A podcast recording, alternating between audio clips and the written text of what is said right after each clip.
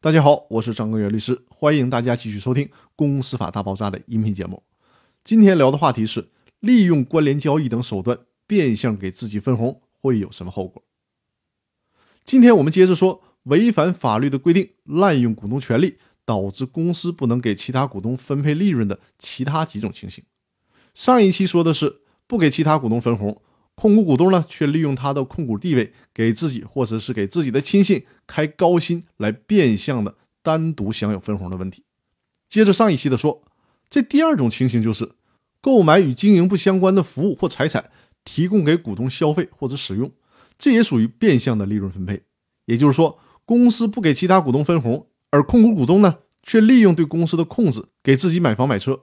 或者是本来一个中小型规模的公司，从来不给股东分红。但却给作为高管的控股股东租了一架私人飞机，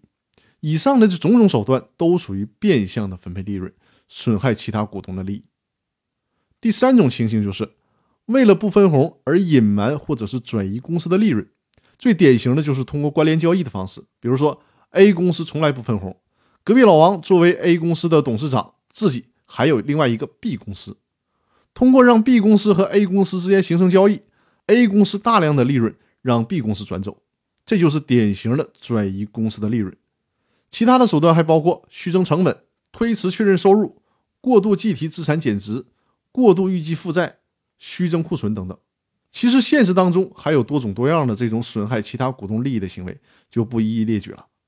结合我们所讨论的这条司法解释，如果出现了上述的这些情况，给其他股东造成了损失，这个时候尽管公司没有形成分红的决议。股东依然可以把公司起诉到法院，要求法院判决公司分红。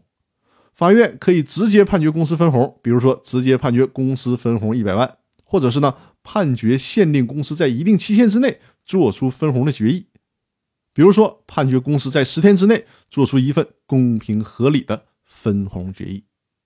那好，我们今天的话题就聊到这里了，更多内容我们下期继续，谢谢大家。